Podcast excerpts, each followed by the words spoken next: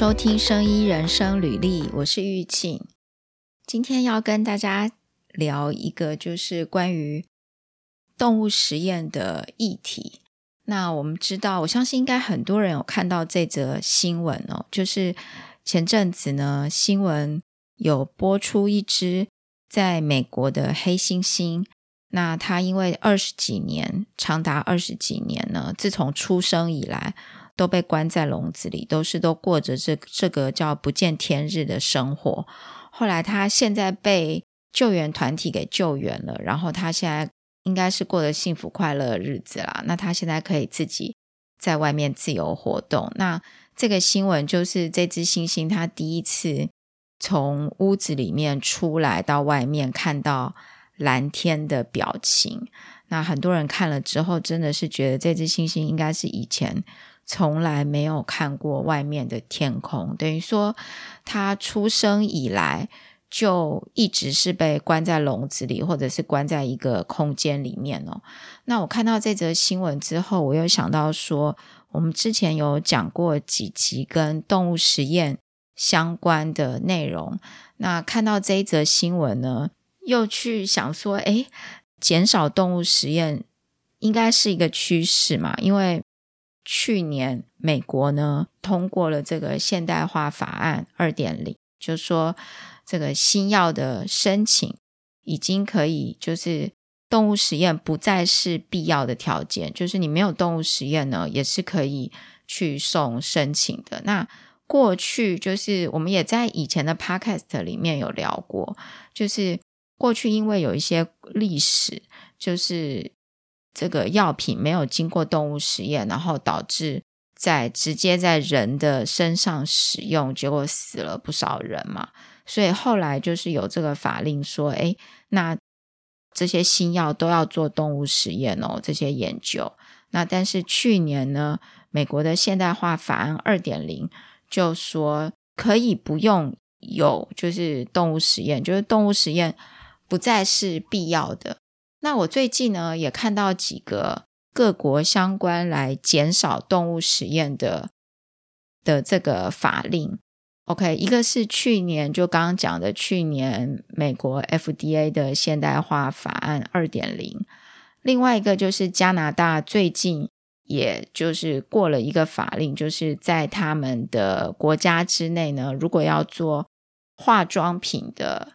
试验呢，就是也禁止做动物实验，然后他们也要加速，就是发展找到 animal testing 的 alternative method，就是要去找看有什么其他的方法可以用来替代这个动物实验。另外呢，最近印度的政府哦也通过了一个，就是。呃，New Drug and Clinical Trial Rule，那这个里面呢，也是说，呃，目的也是说，希望能够未来，就是说，希望可以 replace animal testing，那特别是在 drug research 上面，然后，呃，他也有提到说，就是说，如果你不做动物实验，那你可以做什么这样子？那他的这个法案的目的就是说，目的是 replace the use of animal in research。那特别是 drug testing 上面，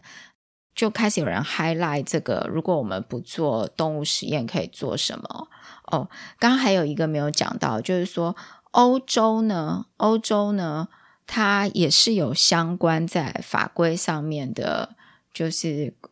希望能够。减少动物实验，就是它也鼓励这个 medicine developer 呢，呃，可以使用 non-animal 的方法。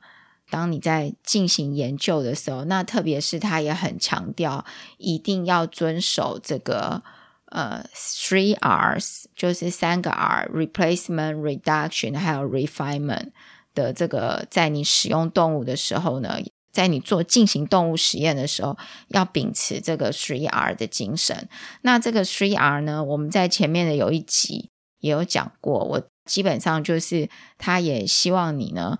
就是如果你真的要进行动物实验，那必须是真的是呃将这个动物实验的动物的利用要用得非常的精实，然后取得你尽可能可以取得的有效的数据。那同时你要能够就是顾及到动物福祉来对待这些动物，然后减少动物的使用量。可见在我们刚刚讲到的这几个，在美国、在加拿大、在印度，那在欧洲，其实都有这样子的趋势。那但是大家都讲到说要少做动物实验嘛，就是说看起来减少动物实验是一个趋势嘛。我这一集是要来聊一聊，就是说如果减少动物实验是趋势，那我们不做动物实验，我们可以做什么？不过我们先回到一开始这一集一开始的时候讲到那只黑猩猩哦，我后来去这个黑猩猩它现在生活的这个单位，呃。它叫 Save the Chimps 的这个网站上面呢，就有介绍这只黑猩猩，它叫 Vanilla。那它是一九九四年七月二十二生的一只黑猩猩。那这只黑猩猩，你想想看，一九九四年到现在应该是二十八岁了嘛，对不对？差不多二十八岁。然后他其实一生出来呢，就就是被迫跟他的母亲分开，因为我看了这个《New York Post》里面是这样子描述哦，就是他说呃要把这个星星呢跟他的母亲分开，那避免他们太过就是依赖母亲，那以后在进行实验上面可能就会有一些没有办法执行的地方。那但是这个细节没有讲很清楚，那就是这只猩猩它一生出来就跟它的。母亲分开，然后它一开始待的那一个单位其实非常的糟糕，就是它是一个 biomedical research 的 lab in New York。那这个单位呢，后来在一九九零年的晚期给关掉了，因为它对待动物的环境非常的不好，就是主管机关希望他去改善他对待动物的环境，但是他们不愿意花钱去改善，所以。后来等于是就是收掉了这一个地方，在那一个单位的猩猩呢，几乎就是终其一生被关在一个五尺乘以五尺的长宽，然后高是七尺的一个笼子里面。这样子我去算过，就是五尺乘以五尺，呃，大概是零点七平左右。如果大家就是大概有一个数据的概念，大概零点七平，然后它的这个高度呢，大概是七尺，就是两百一十公分左右的一个笼子里面，然后这个笼子下面其实都是网格，应该怎么讲，都是铁网，像网子这样，所以这只猩猩它如果大小便呢，就会从那个网子掉下去，然后掉下去之后，它们下面就会有这个类似类似像是可以用水冲嘛，然后就直接冲到这个排污管里面，就是可以直接清掉。所以其实这只猩猩它处在的环境并没有很好，然后他们不让它不让那里的猩猩出去，就是平常就是给他们关在笼子里面看电视，然后关在笼子里面。呃，吃喝拉撒睡这样，所以这猩猩其实就是我感觉，其实在一个局限的空间里面，呃，都不会生活得太好了。当然，有人可能会说啊，这个笼子还是有一定的高度啊，至少这个猩猩可以站起来或什么。但是，他真的就是终其一生被关在里面，然后呃，不断的在那一个试验机构呢，就是担任。被实验的这个动物的角色，所以那个呃，那个那篇文章上面有讲说，那个单位呢，他们以前做的实验大概就是 HIV 还有肝炎这一类的实验，所以可能就是呃，用这些灵长类，然后让他们重复的感染或怎么样，然后去试验一些的药物。不过这一只叫做 Vanilla 的猩猩呢，后来，因为他们那个机构就是呃关掉了嘛。关掉了之后，它其实是有被运到，就是它本来在东岸，然后后来它就被迁移到西岸，然后西岸那个单位呢，其实是。有比之前好一点，就是根据这篇文章上面的描述，就是西岸那个地方的单位是像是一个 garage 的 size 里面，可能关了几只，就是有几只猩猩一起处在那个空间里面，然后但是也都是围起来的，然后看不到外面，然后但是他们换到那个地方去之后，他们就不用再接受任何的测试。不过那一个。单位呢，它其实不是不是只收留猩猩，也有其他的动物。然后后来因为，嗯、呃，到了西岸去之后，后来不是有一些野火嘛？我们知道美国都一直常年都是不定时的会有一些野火，所以他们那个机构后来有一部分，呃，也被烧毁了。然后因为也烟太大，导致这些动物必须要迁离，才被迁移到。现在这个在佛罗里达的一个呃，就是专门收留猩猩的一个地方。那这个地方它就是没有把他们关起来，就是他们可以自己在外面活动。然后那个地方有呃，就是整个环境是一个人造的，像是一个人造的户外环境啦。然后让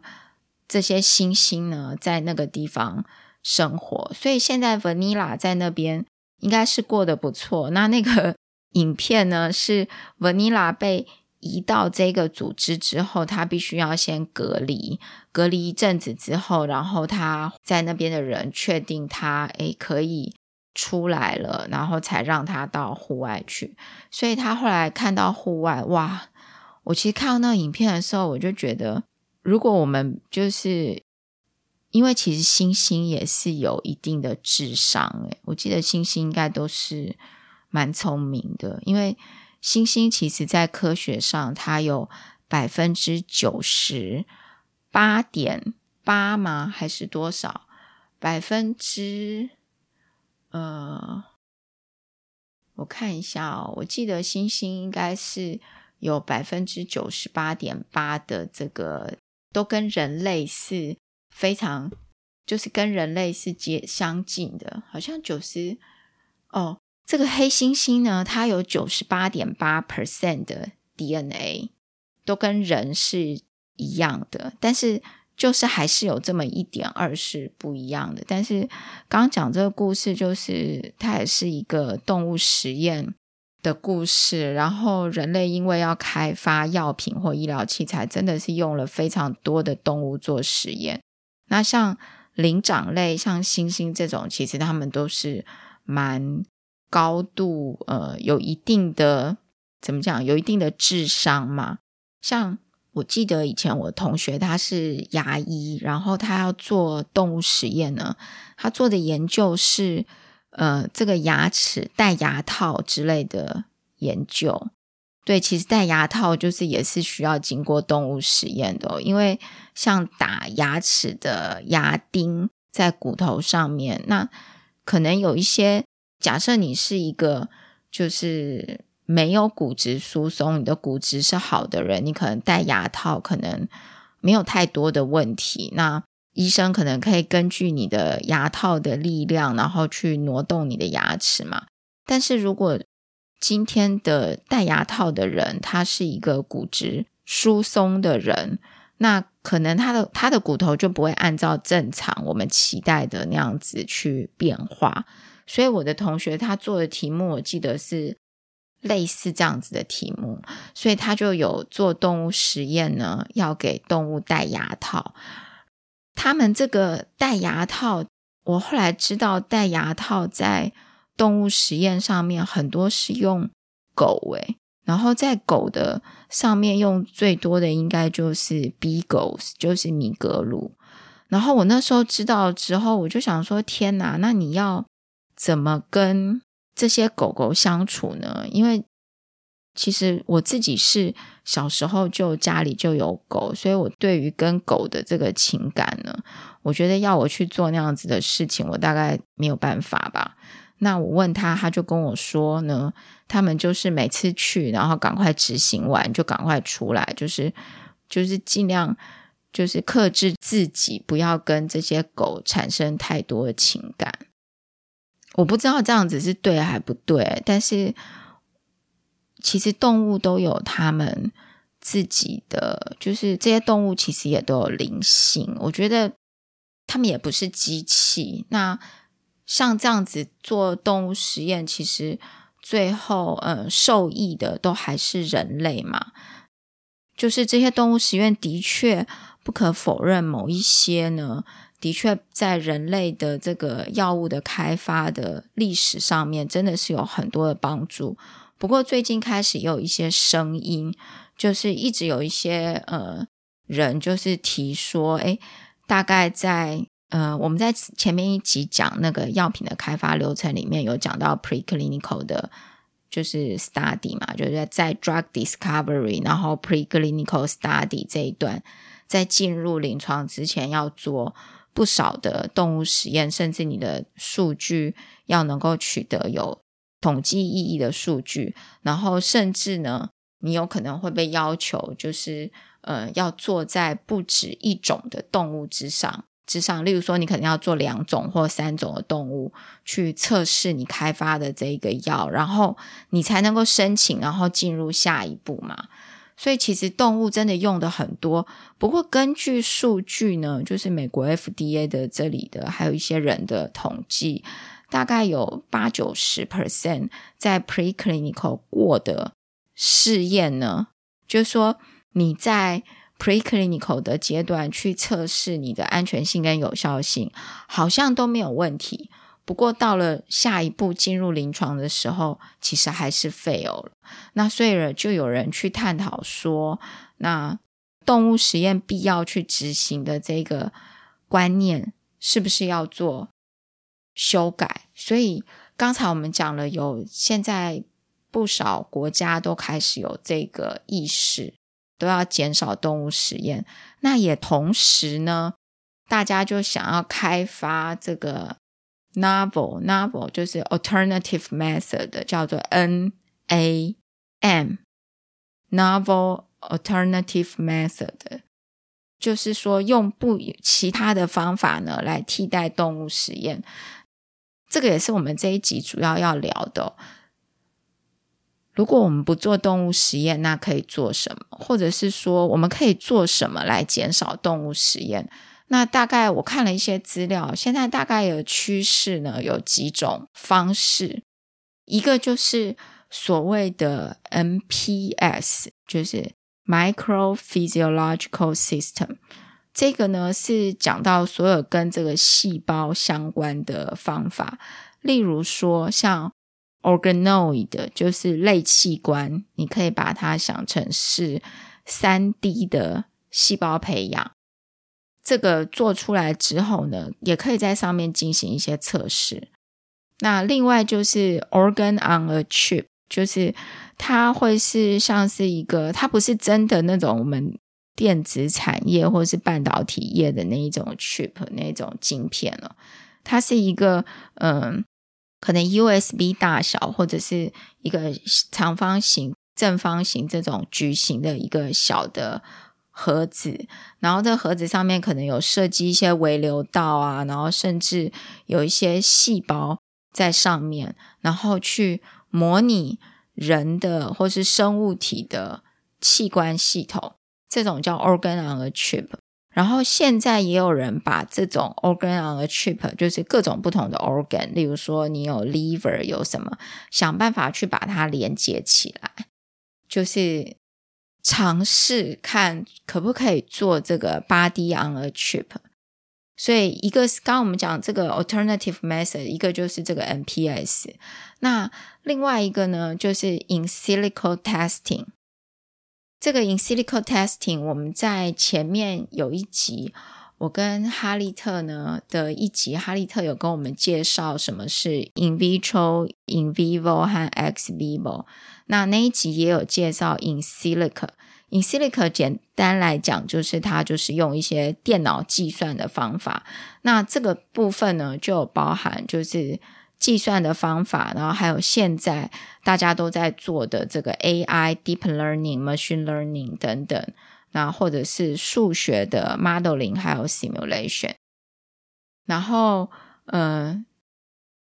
另外呢，就是 In Chemical C H E M I C O，那这一部分讲的就是 Cell Free 的方法，就是你不要用呃。任何细胞的方法，所以它这里举例呢，有几个像是 ap genetics 或 biochemical pathway，或是 chemical genetics。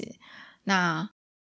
in vitro 的方法，当然这个大家比较知道啦，就是像是你做细胞的培养啊，或是这个叫什么 iPSC 这一类的。那刚刚的那个 NPS 也是被。归类在 in vitro 的这个部分，所以 alternative method 现在大家就我刚刚提到那几个国家，他们发布新的法令嘛，也同时都说他们要开始就是挹注更多的资金还有资源，在开发新的。替代的方法，那当然这些方法必须是一个科学方法。只是现在大家把它分成三类哦。我们再重复一下，就是 in chemical、in vitro 还有 in silico 的方法。那当然，其实呃，就是想要减少动物实验动物的使用，一直都是一个趋势。不过在之前，就是美国的这一项法令。没有过之前呢，很多药物开发的公司，或者是要去开发这种替代方案的公司，不太敢，就是真的投注太多的钱在研发上面，因为这个法令没有过，很多呃公司还是还是会认为说啊，我花了这么多钱在开发这个所谓的 alternative method，但是呢，不管怎么样，我去送 FDA 的时候，FDA 还是。会跟我要求说：“诶，你还是把动物实验数据拿出来看。”所以大家可能就会想说：“那反正最后还是要动物实实验的数据，那我花这么多钱在这一项上面要做什么？”不过现在法令已经过了，就是可以不用不用一定要有动物实验，就是你也可以用其他的方法。所以我相信现在愿意就是投资。做其他的方法的研发跟开发的人的公司应该会越来越多。不过也从另外一个角色来看哦，一个就是如果真的有 alternative method，那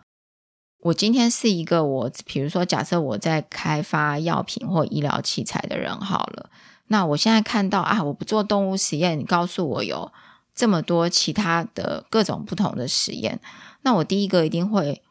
会想到说，我如果不做动物实验，做你提供我的这些 solution，它的效力到底怎么样？它是不是能够代表呃动物实验的，就是跟动物实验达到一样的数据？我能不能得到一样的数据去证明什么？或者是说我可以看到更多的东西？那还有你这个实验，它是不是？reliable，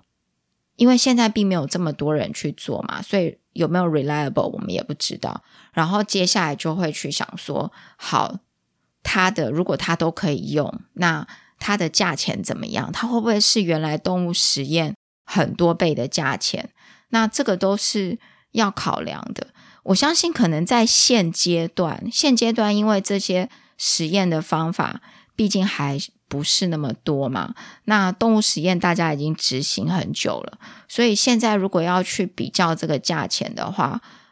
可能或许呃看不到，就是我今天换其他的方法带来的利益，然后我舍弃动物实验，我会有一段阵痛期，因为毕竟你要去适应新的测试的方法。但是呢，我最最近在这个。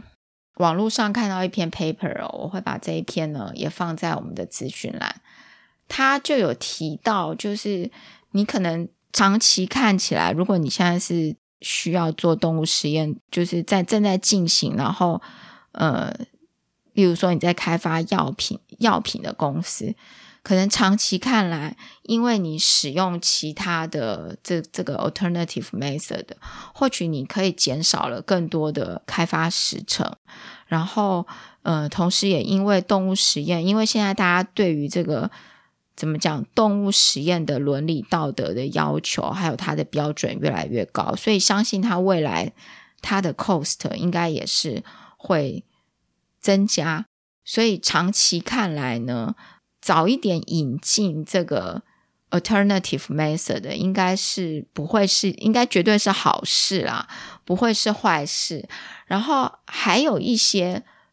状况是，有一些科学家也去想说，这些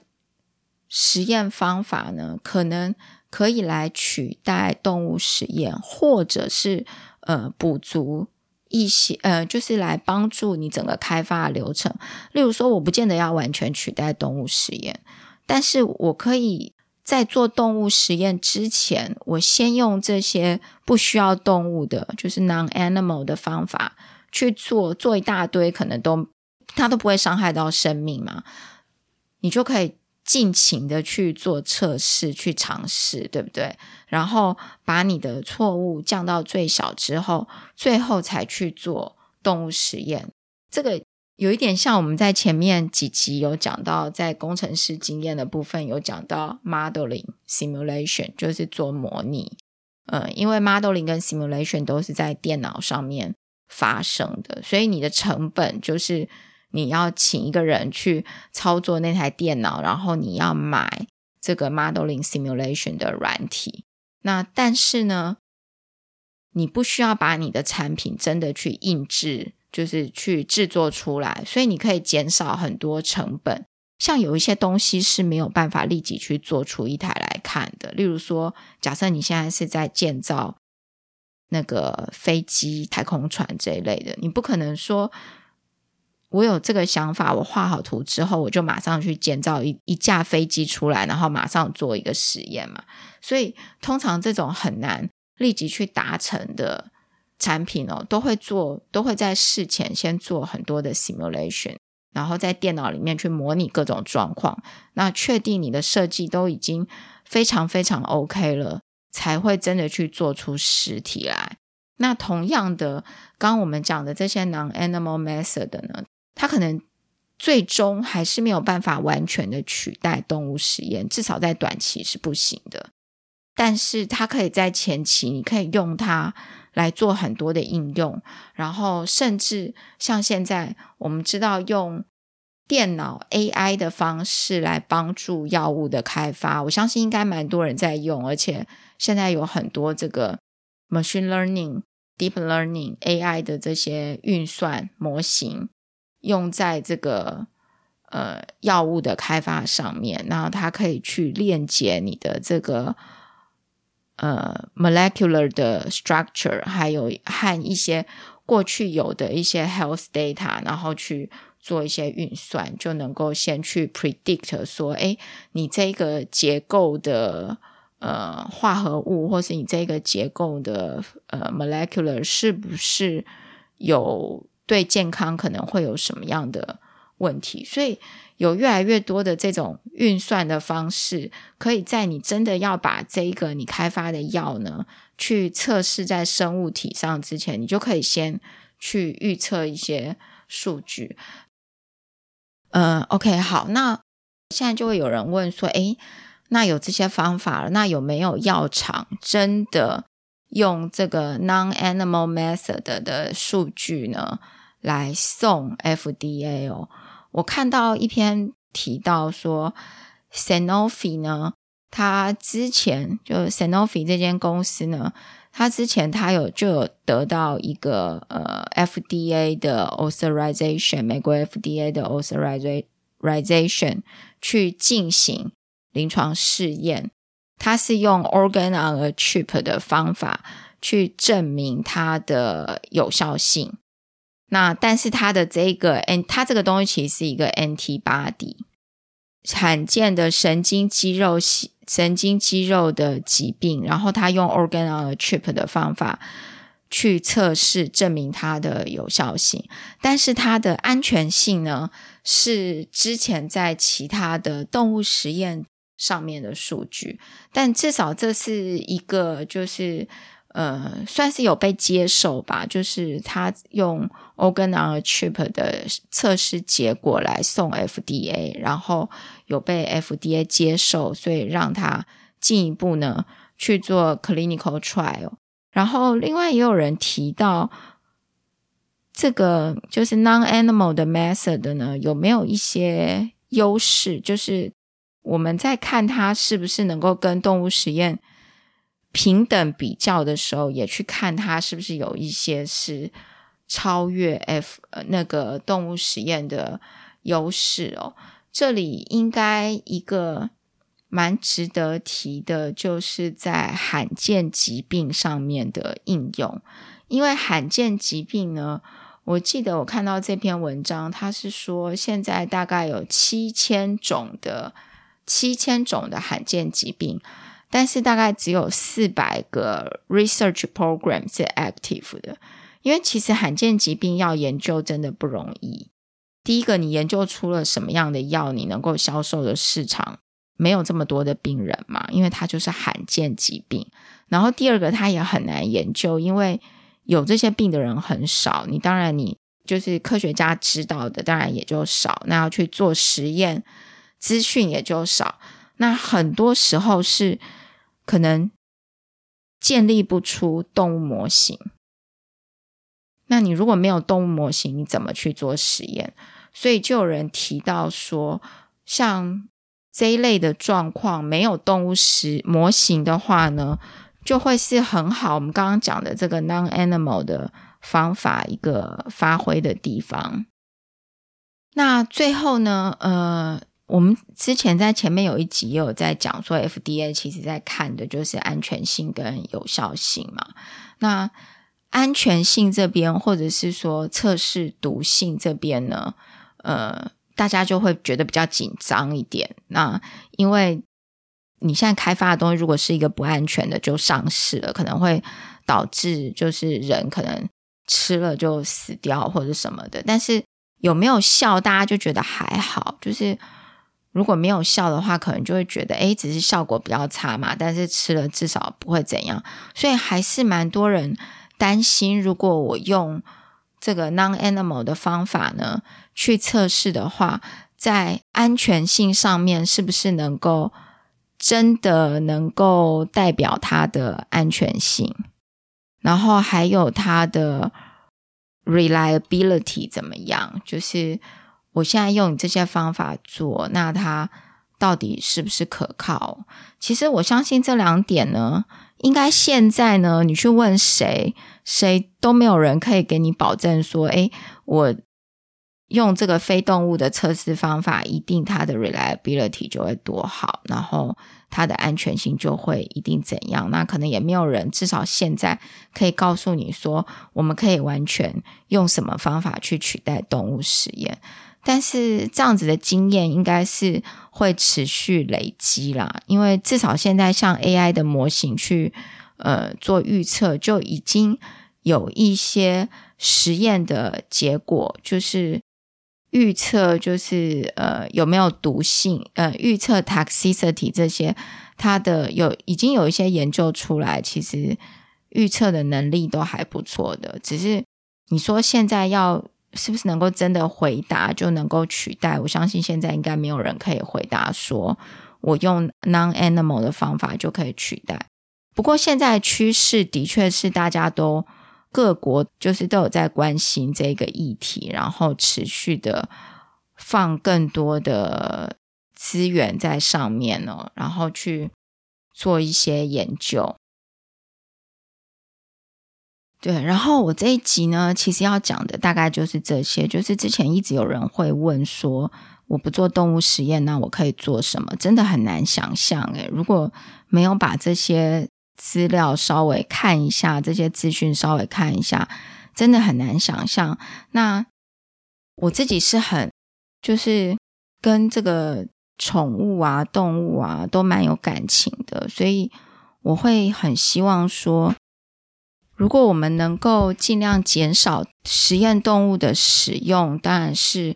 一件好事。然后我们这个 podcast 呢，也能够传递一些在动物实验上面的观念，还有现在在医药这个产业或者是生命科学的产业呢，根据这个法令的各国的法令的修法，它势必会有一个趋势嘛。比如说今天提到的这个，我觉得未来应该这些生物科技的公司应该会越来越多投注关心在 alternative methods 上面的开发，然后之后应该因为现在蛮多。学校的研究室或是研究单位哦，如果我们的听众你正在做实验的话，你可能在学校里面学会学到蛮多 cell culture 的方法，然后去看一些病理切片啊，然后做一些动物实验。不过未来呢，这些基础研究的方法可能也会改变，会用我们今天讲到的类器官或是 organ on a chip，就是这个。